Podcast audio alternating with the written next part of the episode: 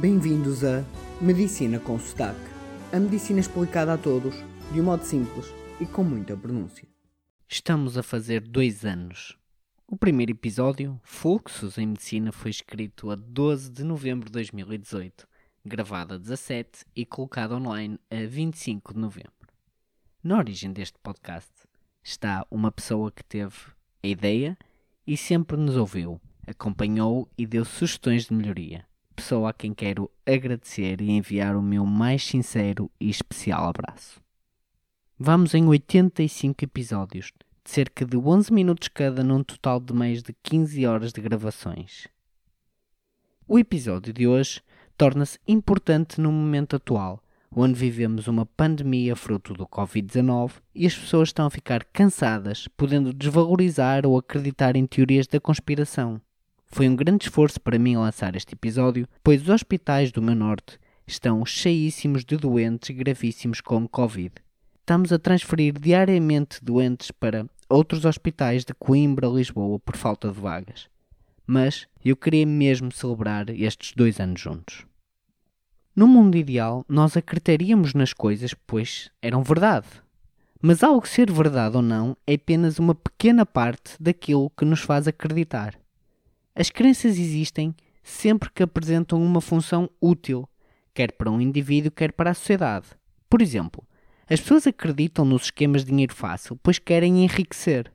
Acreditam em curas milagrosas, pois querem ficar bem. Acreditam em fantasmas, pois não querem que os seus entes queridos desapareçam. Mas temos exemplos bem mais claros, como negar e minimizar as alterações climáticas e o seu impacto, pois isso pesaria na consciência daqueles que usam plástico descartável e carro diariamente. Assim, sempre que encontramos uma crença falsa, torna-se importantíssimo perceber o que está a motivar essa crença, ou seja, o que está a fazer aquela crença para aquela pessoa. Claro que há pessoas, e muitas, que assumem extremismos e ideologias loucas com as quais nem adianta falar. Ao mesmo tempo, cabe-nos a nós não cair nessas falácias das pessoas. Compreender porque as pessoas acreditam em pseudociência é o melhor modo de ultrapassar os nossos erros de pensamento e assim não cair nestas mentiras e teorias da treta. Assim, a melhor maneira de combater estas crenças de desinformação é através de educação, desmistificação e informação, que é o que estamos aqui a fazer hoje. Começando pelo mais difícil de explicar, temos as pessoas que acreditam que a Terra é plana. Mas qual o motivo tá, que está por trás dessa crença? Não tem nada a ver com a Terra ser ou não plana, mas sim com algumas pessoas acharem que o mundo é tudo uma mentira, mas que a elas não lhe podem enganar pela ciência ou pelos peritos. Portanto, esta é uma crença baseada em nós próprios, em como nos vemos, e neste caso, são pessoas que acham que o mundo está tudo errado, mas eles é que sabem a verdade e, como tal, não se vão deixar enganar.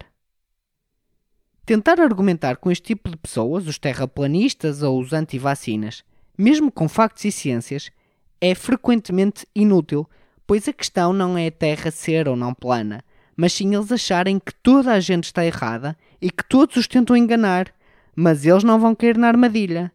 Assim, mais uma vez, o importante é escavar mais fundo e perceber porque é que aquela pessoa acha que o mundo está a tentar enganá-la. Ainda neste contexto, por vezes, o ser humano tem tendência a acreditar no elo mais fraco, no mais frágil, acabando por não acreditar em, por exemplo, grandes farmacêuticas e preferindo adotar teorias anti-vacinação porque acham que é tudo um grande lobby da indústria que está a tentar dominar o mundo. Mas há muitas mais razões pelas quais as pessoas acreditam na pseudociência. Muitas destas pessoas não têm um conhecimento mínimo sobre o que é ciência e como funciona a ciência. Assim, se ouvirem palavras e termos semelhantes à que os cientistas usam, mesmo que completamente erradas, vai convencê-las de que quem está a falar sabe o que diz. Por exemplo, eu vou agora inventar larguíssimo. Eu podia dizer algo assim: o quartzo é um cristal usado em todo o mundo nos relógios, pois tem uma propriedade ancestral de regularizar os biorritmos. Assim, é a pedra ideal para pôr num colar à volta do nosso pescoço, pois, como vibra numa frequência constante e muito semelhante ao nosso ritmo, vai permitir regular a nossa energia que se encontra desequilibrada no dia a dia. Prova disso é os relógios que batem a cada segundo, 60 vezes por minuto, tal como o nosso coração, que tem uma frequência ideal de 60 batimentos por minuto. Opa, isto foi tudo inventado, mas usando palavras a puxar à ciência para vos tentar vender o peixe, pode ser que resulte. Reparem que os cientistas, sobretudo os físicos, usam estas mesmas palavras: cristal, vibrações, frequências, biorritmo, energia mas em contextos totalmente diferentes. Como vemos, temos dois grandes grupos relacionados: as pessoas que realmente acreditam nas pseudociências e as que são vítimas de charlatões que as convencem de algo. Mas há mais, muito mais. Os pseudocientistas dizem sempre que usam tecnologia de ponta nas suas teorias. Por exemplo, que a homeopatia é consistente com as teorias da mecânica quântica. Isto, para quem não percebe nada, parece topo de gama. Só que não, não é. Na realidade, não existe qualquer evidência que a homeopatia funcione melhor que um placebo. Perceberam o que eu disse? Eu não disse que a homeopatia não funciona. Eu disse que não é melhor que um placebo. Ou seja, nas pessoas em que a homeopatia funciona, funciona apenas e só pela crença da pessoa que aquilo vai funcionar. Mas, nestas mesmas pessoas, também um comprimido de farinha ou um copo de água funcionaria, pois basta que acreditem. Temos também um erro inato de acreditar em demasia no testemunho de pessoas individuais. Por exemplo, sempre que dizia à minha mãe para parar de fumar, ela dizia que a vizinha nunca fumou e morreu de cancro do pulmão. E o marido dela já tem 90 anos de idade e ainda é o chaminé lá da aldeia. Enquanto seres humanos, estamos também mais predispostos a acreditar por princípio que tudo é verdade. Quando alguém nos conta uma coisa ou vemos algo, o nosso primeiro instinto é acreditar que aquilo é verdade. Nós nunca partimos do princípio que nos estão a mentir. Não estamos sempre a desconfiar. Sobretudo se vier de um familiar, de um amigo ou de um colega. Isto explica-se porque o nosso cérebro quer usar atalhos para não estar sempre a verificar os factos, pois seria extremamente exaustivo e até impossível ao nosso cérebro estar a confirmar toda a informação que recebe. Por exemplo, o nosso cérebro, quando vê magia, assume uma verdade que depois se mostra que é mentira. Já viram que o nosso, se o nosso cérebro desconfiasse de tudo o que vê, desconfiasse de tudo que recebe nos sentidos, seria impossível.